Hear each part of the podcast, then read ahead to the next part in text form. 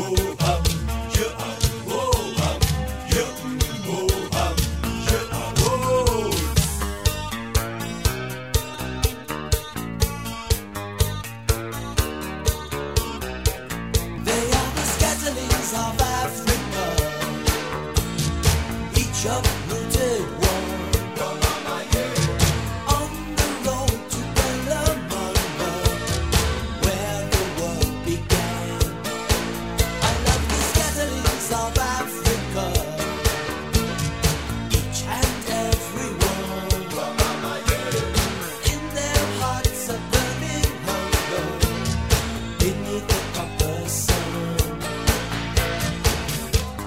Bonjour à tous, bienvenue sur Bac FM dans l'émission Histoire d'Afrique. Dans cette émission, on va retracer un petit peu toute l'histoire de ce continent si riche mais qu'on connaît si peu finalement, et notamment en France, avec beaucoup de problématiques aujourd'hui avec le passé malheureusement commun entre l'Afrique et euh, l'Europe qui s'est mal déroulé avec le temps et qui se déroule peut-être encore aujourd'hui un peu mal. Et c'est pour ça qu'aujourd'hui, dans cette troisième émission de Histoire d'Afrique, j'ai envie de vous évoquer le néocolonialisme. Parce qu'évidemment, tout le monde connaît à peu près le colonialisme, ce phénomène d'occupation européenne sur le sol africain, mais même sur des sols d'autres continents, que ce soit en Amérique ou en Asie.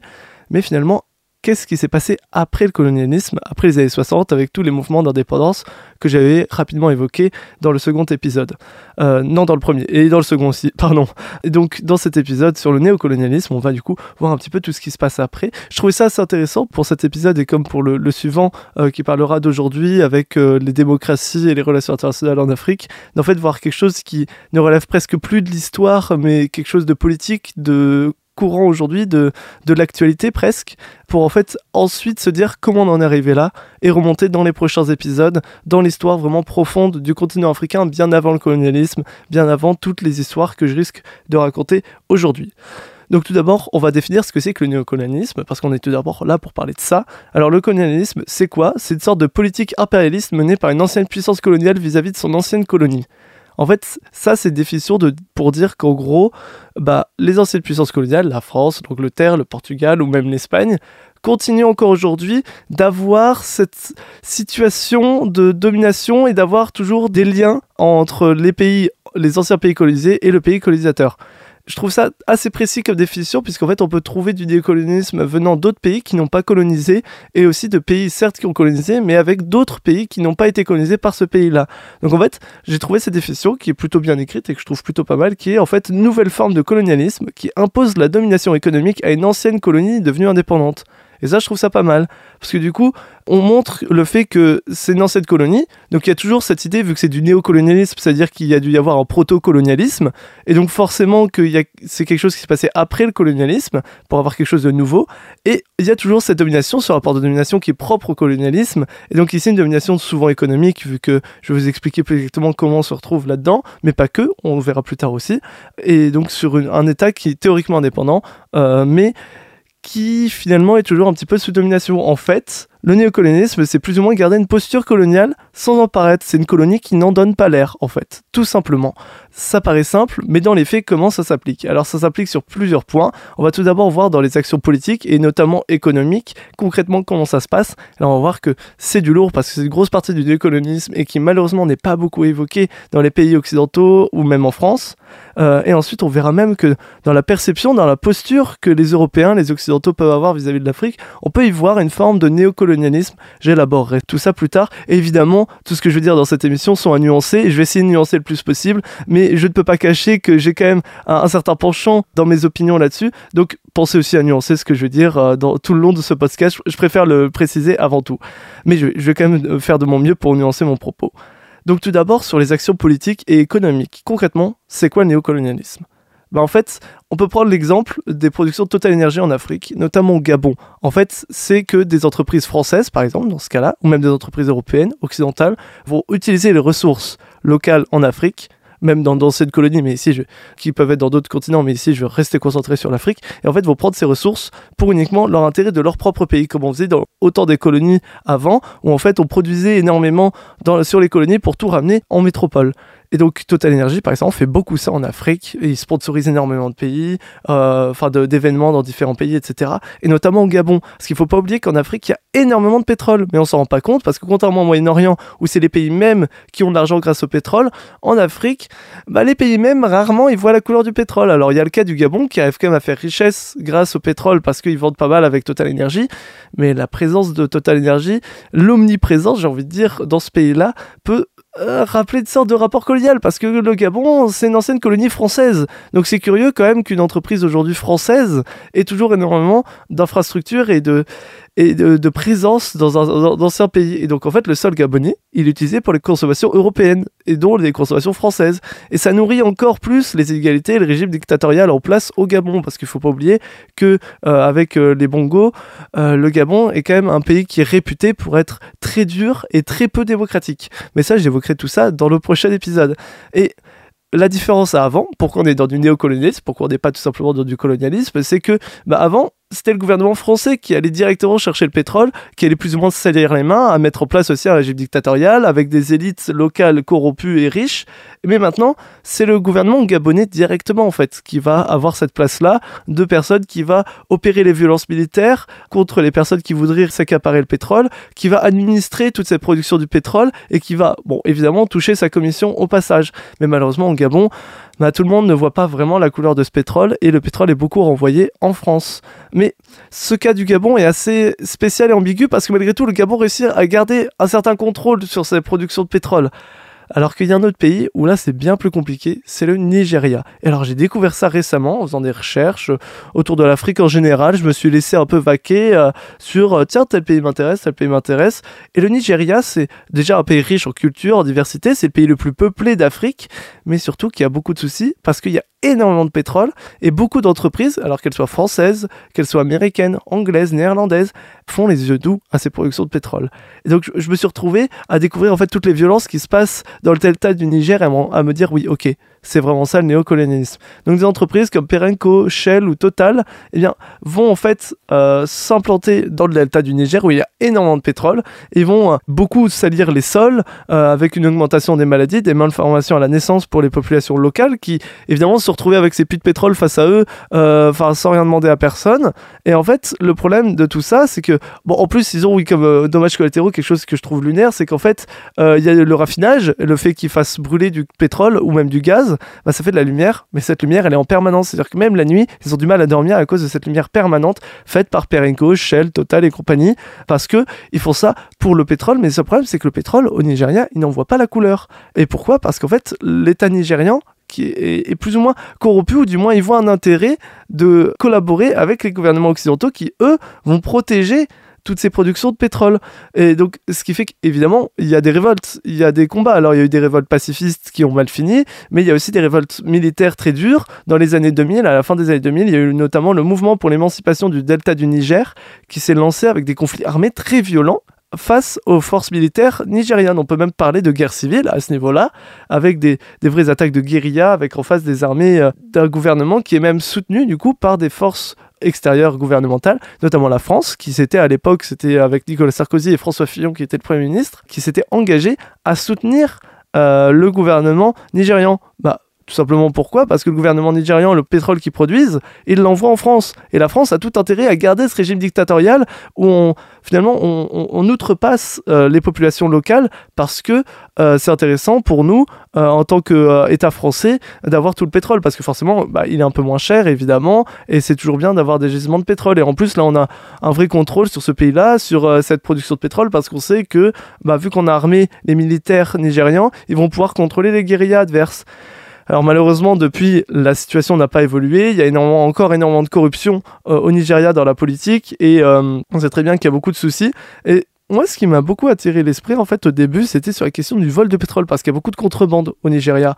Donc finalement, quand on vient de montrer toute cette situation-là, ce qu'au début, on peut percevoir comme un vol de pétrole, de la contrebande, quelque chose qui peut être finalement qui peut relever juste de la criminalité locale, quand en fait, euh, il y a beaucoup de, pipelines, de gisements de pétrole qui sont euh, sabotés et volés par des Nigérians. Bah, quand on entend ce genre de nouvelles, en fait, quand on regarde euh, le revers de la médaille, bah on se dit que finalement c'est presque en fait une action façon Robin des Bois, un retour au propriétaire, on peut presque se dire ça. Et que ce vol de pétrole de contrebande, et, eh bien en fait, il va être beaucoup moins cher que les productions Total Energy et compagnie, parce qu'en fait, il va être local et donc fait pour les Nigérians. Et en fait, on trouve, il y a des scènes du coup complètement folles au Nigeria avec des, bah forcément, les Nigérians eux aussi ont besoin de pétrole, qui vont se retrouver à devoir attendre qu'il y ait une attaque euh, et une sorte de pillage euh, des pipelines pour eux avoir leur pétrole, parce que sinon, les, stations-service Total Energy, elles sont vides. Il n'y a, y a, rien dans les réservoirs parce que tout est envoyé dans les pays voisins, euh, enfin voisins même très loin en fait, pardon, qui eux ont gardé tous leurs intérêts au Nigeria. Donc là, on peut parler néocolonialisme parce qu'il y a une population locale qui est euh, oubliée, qui est mise de côté, qui est euh, vraiment reniée par des élites internationales et qui vont, euh, ces élites internationales, vouloir prendre les richesses de ce pays-là en se servant d'élites locales qui, eux, ont tout intérêt aussi à collaborer pour pouvoir ramener les richesses chez eux et continuer d'entretenir ce rapport de hiérarchie qui est je suis le pays occidental qui a besoin de richesses euh, et donc qui va aller en Afrique, qui va les prendre, qui va presque piller finalement parce que quand on voit les conditions, que ce soit les conditions de vie pour les locaux, que ce soit les conflits armés qu'il peut y avoir, on peut presque parler de pillage à ce niveau-là des ressources au Nigeria. Et tout ça, quand on parle de néocolonialisme, et j'ai beaucoup parlé de la France, parce qu'évidemment, c'est un exemple qui nous touche directement, euh, et que moi, le premier, que je connais bien, puisque je suis français, bah forcément, le néocolonialisme en France, euh, bah, ça évoque très vite la France-Afrique. Qu'est-ce que c'est la France-Afrique? Parce qu'on entend souvent ce terme-là, même moi, le premier, j'utilisais des fois en rigolant ou quoi. Mais c'est quoi finalement? Bah, En fait, on peut définir ça comme l'ensemble des relations qu'a la France et ses anciens pays colonisés encore aujourd'hui. Enfin, ce terme-là maintenant commence à se dénuer un peu. Euh, Emmanuel Macron d'ailleurs a été le premier à évoquer euh, le fait que le concept de la France-Afrique est un peu démodé euh, effectivement, parce qu'en fait, l'idée de France-Afrique a été très très vite utilisée par ses détracteurs en disant oui, bah la France veut toujours faire de l'Afrique une partie de son pays, comme c'était au temps des colonies. donc en fait, on parle de France-Afrique quand il y a des cas du coup de bah, forcément de lien entre le gouvernement français ou même juste des entreprises françaises. J'ai notamment cité Total Energy au Gabon et euh, les pays du coup qui ont été colonisés par la France. On peut notamment citer l'affaire des diamants de Bokassa entre euh, du coup Valéry Giscard d'Estaing et l'empereur Bokassa de la République centrafricaine, pays dont on parle très peu et qui malheureusement n'a pas beaucoup de richesses, mais euh, l'empereur Bokassa a réussi à quand même trouver les richesses pour pouvoir euh, envoyer des diamants euh, à Valéry Giscard d'Estaing. Mais surtout, moi, le cas qui est moins connu et que je trouve tristement fascinant, c'est l'histoire de Denis Sassou Nguesso, président de la République du Congo, à différencier avec la République démocratique du Congo, la République du Congo qui a été colonisée par la France, le Congo-Brazzaville, et qui a énormément de gisements de pétrole. Parce qu'en fait, dans ce cas-là, il y a eu Denis Sassou Nguesso qui était président dans les années 80-90 au Congo, et en fait, il a perdu une élection au milieu des années 90. Et euh, sauf que Denis Sassou Nguesso, bah forcément, il va vouloir peut-être mener une guerre civile pour garder le pouvoir, parce que c'était dictature avant. Il a réussi quand même à se faire renverser par le biais euh, démocratique. Bah, il a envie de quand même reprendre le pouvoir. Et curieusement, Elf, futur Total Energy, enfin qui a fusionné avec euh, Total et Total Energy, va financer et va donner des armes à Denis Sassou Nguesso pour qu'il reprenne le pouvoir. Donc dans un phénomène antidémocratique purement, puisqu'en fait la démocratie avait gagné avant, et un phénomène antidémocratique va être mis en place, bah, tout simplement parce que Elf a tout intérêt à soutenir Denis Sassou Nguesso, qui lui ne se gênait pas du coup pour euh, signer des accords avec Elf pour euh, échanger du pétrole. Le Congo a énormément de pétrole sur son territoire, et ensuite, du coup, euh, par le biais de ces échanges, nourrir les riches propriétaires et les riches élites congolaises, et malheureusement ne pas sourire aux intérêts locaux du Congo, qui aujourd'hui est très pauvre, et du coup qui a souffert de cette guerre civile en 97, financée par Elf pour soutenir la prise de pouvoir de Denis Sassou Nguesso, qui encore aujourd'hui est président du Congo. Euh, en parlant de Congo, d'ailleurs, j'ai fait la différence avec la République démocratique du Congo, qui elle a été colonisée par les Belges. J'ai pas évoqué la Belgique, euh, mais on pourrait l'évoquer. Et c'est Romeo Elvis qui l'a évoqué dans sa chanson La Belgique Afrique, et je vous invite à l'écouter de suite.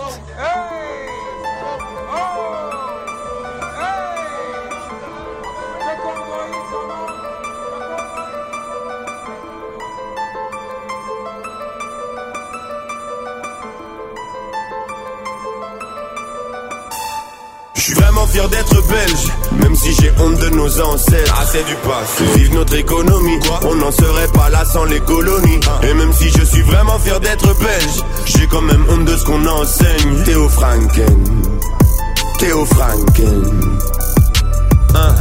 L'Europe c'est l'Afrique, j'ai vu ça moi-même, personne nous l'a appris. L'Europe c'est les colonies, un grand-père trop gourmand qui voulait plus tout le temps qu'on oublie trop souvent de citer à l'école. Même si c'était une autre mentalité à l'époque. Pourquoi c'est compliqué d'expliquer à mes potes que mon grand-père a bossé pour la Belgique et que c'est la Belgique qui a appliqué la méthode? Je l'aime, c'est mon ancien, il avait juste un taf au Congo. Soit c'était un bon gars.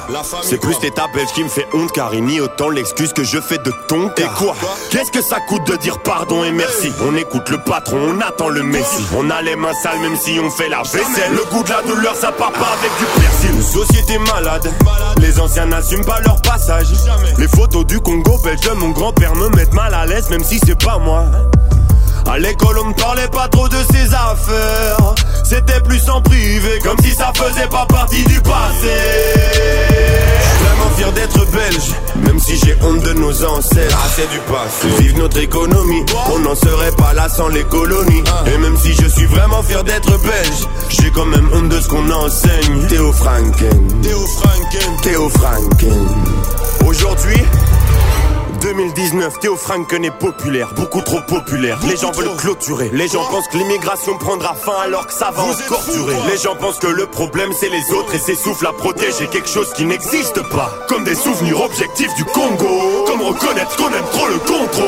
J'ai honte d'être belge quand je vois des jeunes entonner des chants racistes pendant un festival. Quand je vois l'accueil réservé aux migrants et quand je vois le discours mal caché de la NVA. Nos racines génocidaires devraient nous servir de rappel. On est qui pour oser vouloir fermer la porte? Ouais c'est la merde, tu d'accord. Et alors C'est comme ça qu'on finit par voter pour la fier d'être belge, même si j'ai honte de nos ancêtres. Ah c'est du passé, vive notre économie. On n'en serait pas là sans les colonies. Et même si je suis vraiment fier d'être belge J'ai quand même honte de ce qu'on enseigne. Théo Franken.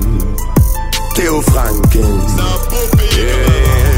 fier d'être belge. Elle est belle la Je Belgique. suis vraiment fier d'être belge. Un si petit pays. Vraiment fier d'être belge. Tant de richesse. Je suis vraiment fier Eh, d'être vous belge. foutez de notre gueule ou quoi là Vraiment fier d'être belge. Pourquoi on parle jamais Je suis vraiment fier d'être belge. Va falloir s'excuser Vraiment maintenant. fier d'être belge. Va falloir avancer maintenant. Vraiment fier d'être belge.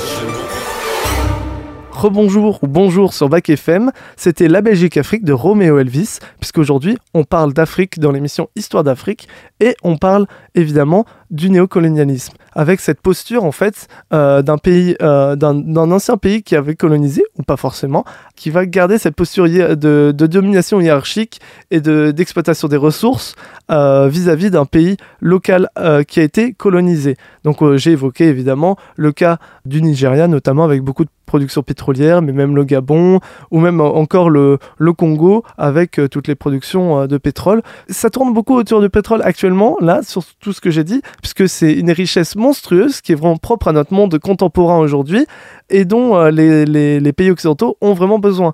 Mais en fait, il n'y a pas que ça. Il n'y a pas que ces productions de pétrole, il n'y a pas que ces interventions militaires de gouvernements occidentaux ou d'entreprises. Il y a plus que ça. En fait, le colonialisme, on peut voir ça comme aussi une façon de perpétuer une vision de l'Afrique qui a été établie en fait pendant les conquêtes coloniales et pendant l'établissement de l'administration coloniale.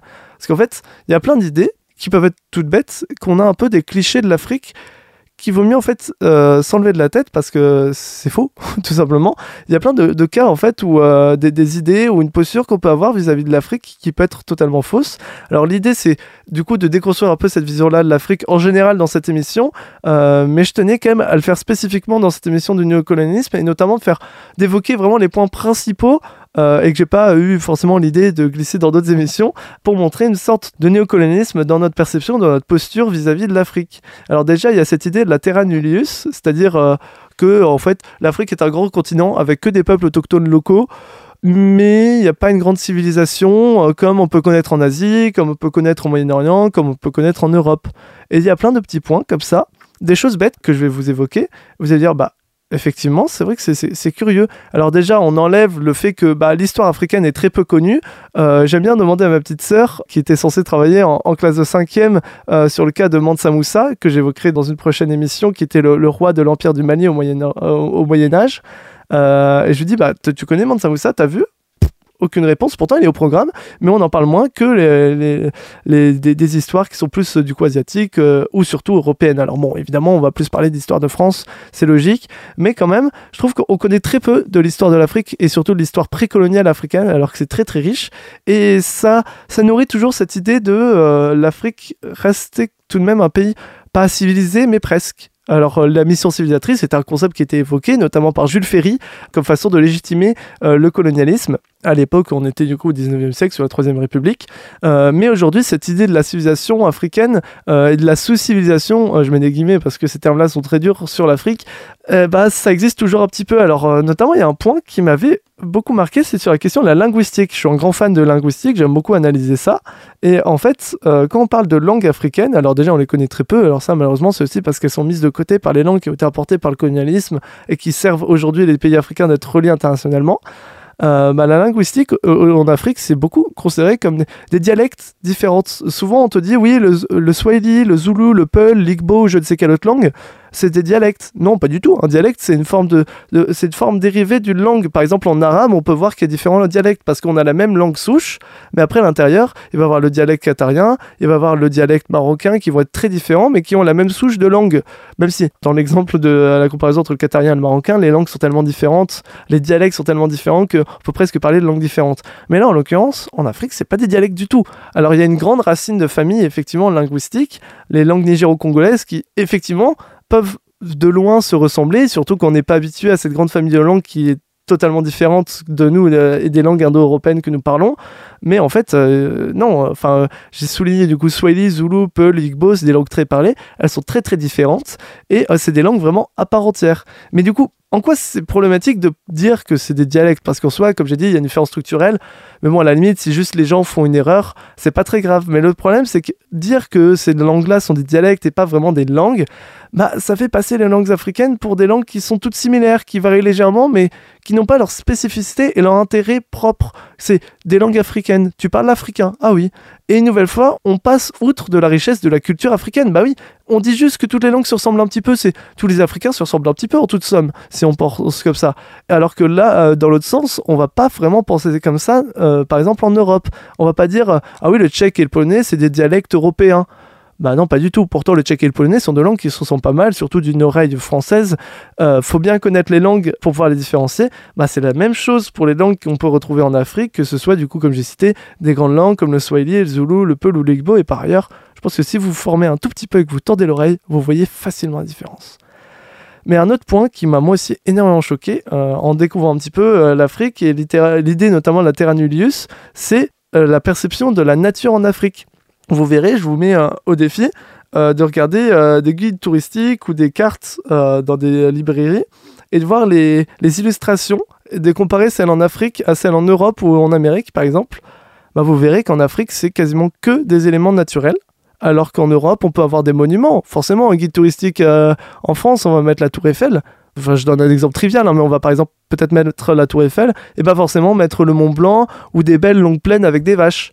Pourtant, c'est ce qu'on va faire en Afrique très souvent. C'est en gros, on va vendre le tourisme en Afrique comme une façon de voir des éléphants, euh, de voir des girafes, de voir la savane, de faire un safari. Euh, D'ailleurs, qui est un mot qui vient euh, d'une langue africaine, qui vient du Swahili. Et finalement, en fait, ça va alimenter une vision de l'Afrique qui est on va visiter pour voir des animaux, voir de la nature. Et le problème, c'est que du coup, on va pas visiter l'Afrique pour voir euh, de l'histoire, une culture, comme on peut faire en fait nous, en- Européens, quand on va faire du tourisme, que ce soit aux États-Unis ou même sur le sol européen, bah forcément, on va visiter des musées, on va voir des monuments, on peut profiter de la nature aussi, mais on va pas faire que de ça. Alors que l'Afrique, quand on la vend touristiquement, euh, bah, c'est surtout sur la question de la nature, sur euh, venez voir des belles montagnes, de la savane et des beaux animaux.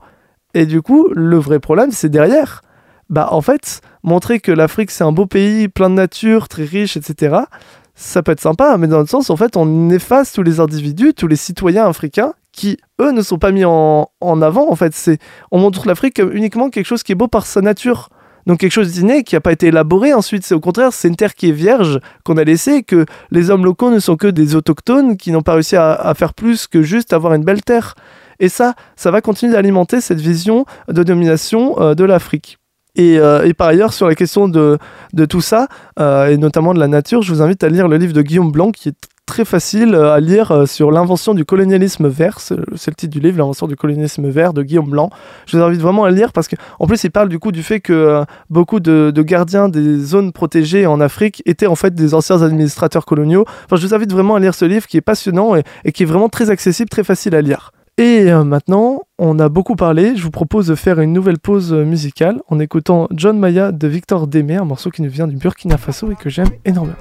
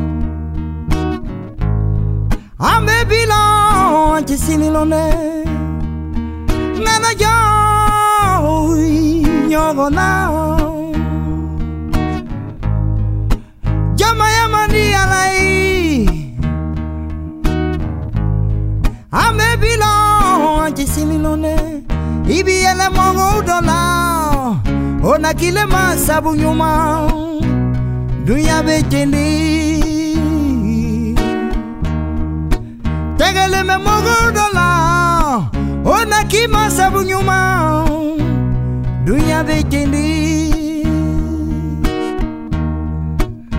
Dabe yele la lomino Dabe kasi wolonde la Dunya bejendi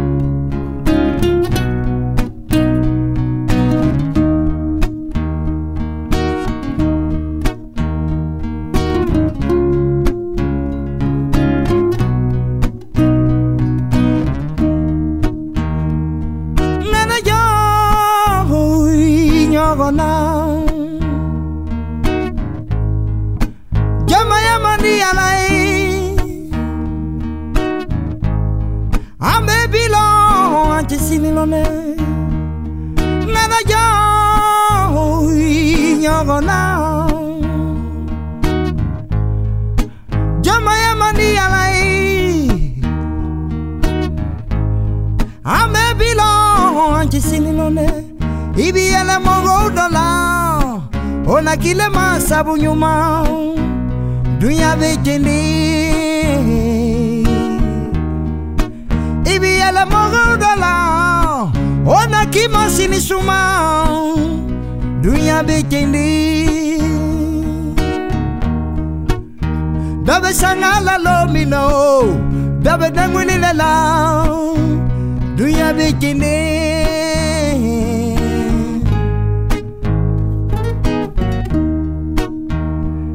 Ngana jo Nyogona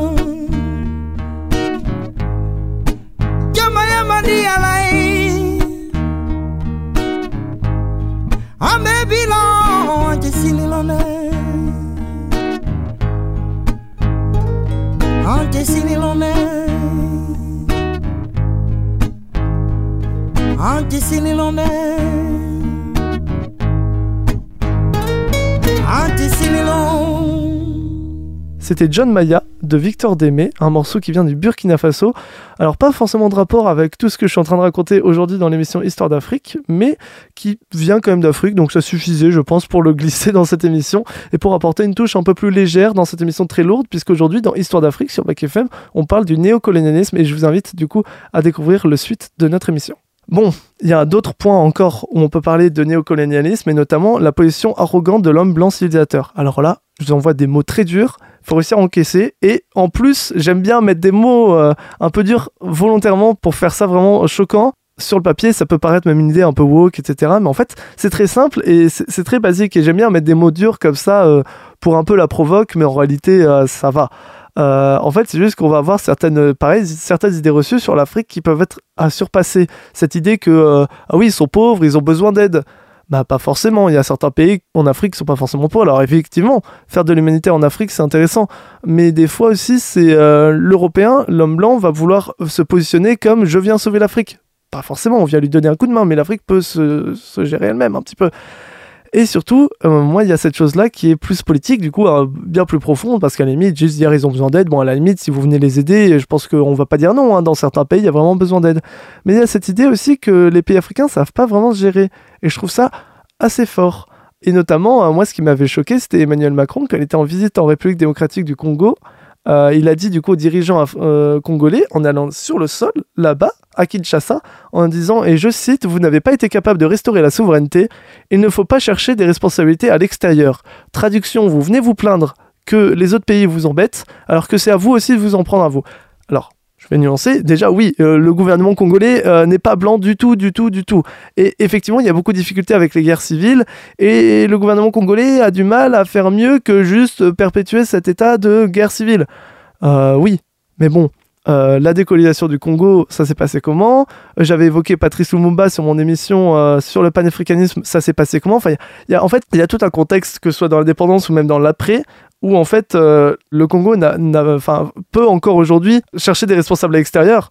Sauf que Macron, ce qu'il dit, Emmanuel Macron, ce qu'il va dire euh, à Kinshasa, c'est c'est de votre faute et vous pouvez vous, vous en prendre qu'à vous. Il y a quand même plein d'autres éléments qui permettent de nuancer malgré tout. Parce que malgré tout, être colonisé, même encore, même si l'indépendance commence à dater, remonte à 1960 et des patates, malgré tout, ça reste quand même violent, une colonisation. Après, on nous impose des frontières qui sont pas demandées. En plus, enfin, la République démocratique du Congo, c'est un pays immense qui est ingouvernable. Bah, normal qu'aujourd'hui, s'ils ont du mal à restaurer la souveraineté, c'est pas que à cause de eux, même si c'est quand même pas mal à cause de eux.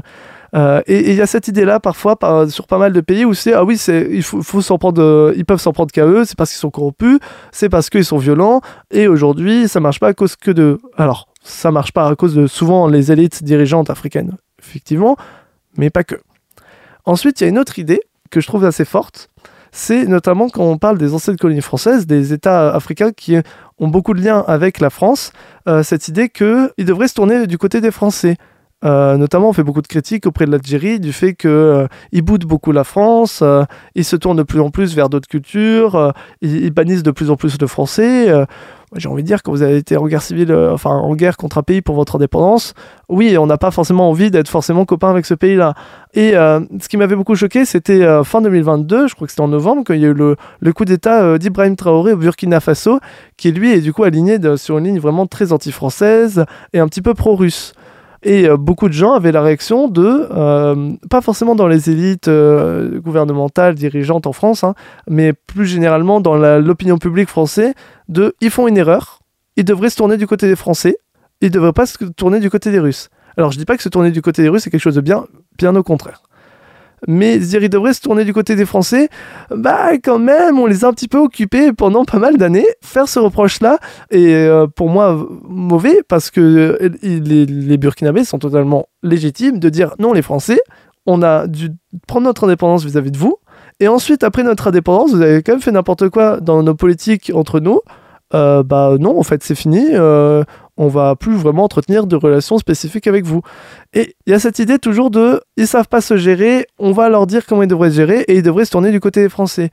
Bon, voilà. Après, c'est toujours des enjeux aussi de relations internationales où la France a évidemment intérêt à maintenir son intérêt là-dessus.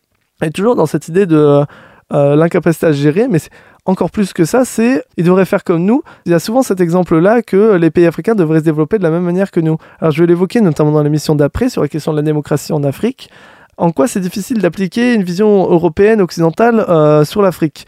Euh, mais je vais prendre juste un exemple très fort et très simple qui était un article de The Economist que j'avais lu. Bon, The Economist, on sait comment il se place, notamment économiquement, très libéraux, voilà, anglo-saxons, tout ça, qui parlait du Malawi. Parce que l'État du Malawi, c'est l'un des pays les plus pauvres du monde, très très pauvre, donc, euh, qui a connu beaucoup de violence, et qui malgré tout arrive à tenir, bon, pas forcément une grande démocratie, mais quelque chose qui ressemble à un État un peu hybride, pas forcément autoritaire et qui arrive à survivre à peu près avec ses productions agricoles, mais pas plus. euh, l'article de The Economist le décrit super bien. Ils expliquent des moments de violence aussi lors de certaines élections, etc. C'est même presque touchant. Ils expliquent que le Malawi, du fait d'être enclavé, ils n'ont pas de façade maritime, sont dépendants de leurs voisins, ils sont parfois instables. Bah oui, forcément, quand on est proche de la République démocratique du Congo, quand on est proche du Mozambique ou euh, de, la Tanzanie, enfin même ils sont frontaliers euh, de ces trois pays-là, bah, oui, euh, on est quand même soumis à pas mal de risques, et puis il y a beaucoup de risques euh, environnementaux, euh, de, de, catastrophes naturelles qui peuvent toucher le Malawi. Donc là, dans cette première partie, je suis en mode, bon, bah d'accord, il y a des soucis. Et après, The Economist vient faire un reproche à l'État du Malawi en disant qu'il y a un trop fort interventionnisme d'État. Et c'est là que j'ai eu du mal. Parce qu'en fait, ils expliquent que le Malawi a du mal à se nourrir, est soumis à beaucoup de violence, est très dépendant de ses voisins.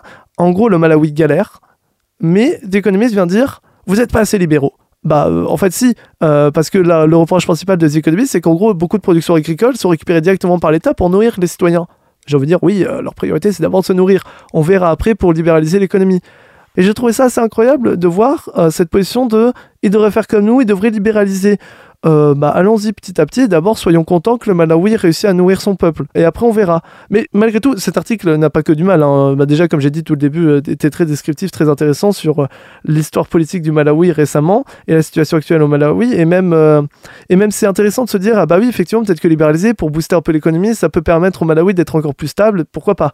Mais je trouverais ça vraiment dur la façon dont c'était amené de euh, ils devraient être libéraux, ils devraient mettre de l'entrepreneuriat comme nous on fait dans nos pays, comme nous on fait libéraux anglo-saxons, mais sauf que ces pays-là, ils ont d'autres priorités et notamment euh, d'abord nourrir euh, leur peuple. Donc euh, franchement, si l'État il fait pas n'importe quoi avec la récupération euh, des productions agricoles, ce qui n'était pas souligné dans l'article des économistes, et qu'il redistribue juste pour nourrir son peuple, moi je n'y vois aucun souci, bien au contraire.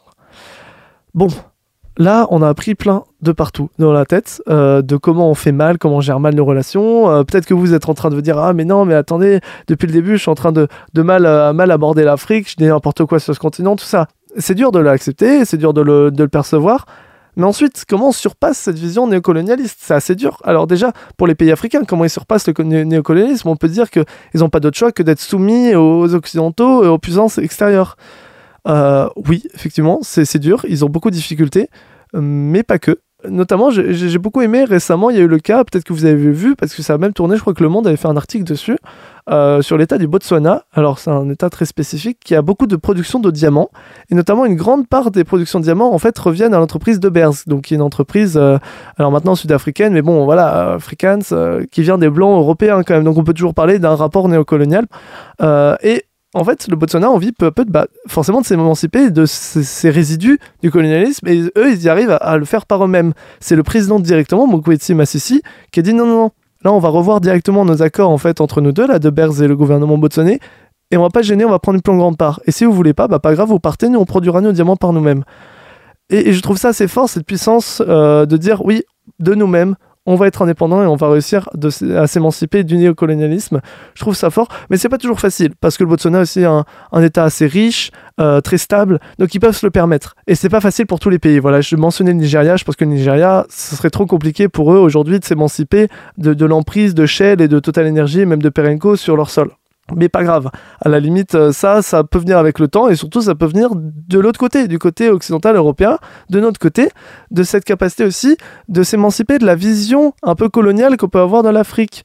Et comment on le fait? Bah Déjà, s'informer. C'est tout bête, mais s'informer. Regarder vraiment précisément ce qui se passe en Afrique et pas juste écouter des discours rapportés d'un discours, rapportés d'un discours qui peuvent parfois un petit peu euh, synthétiser et simplifier une vision de certains pays.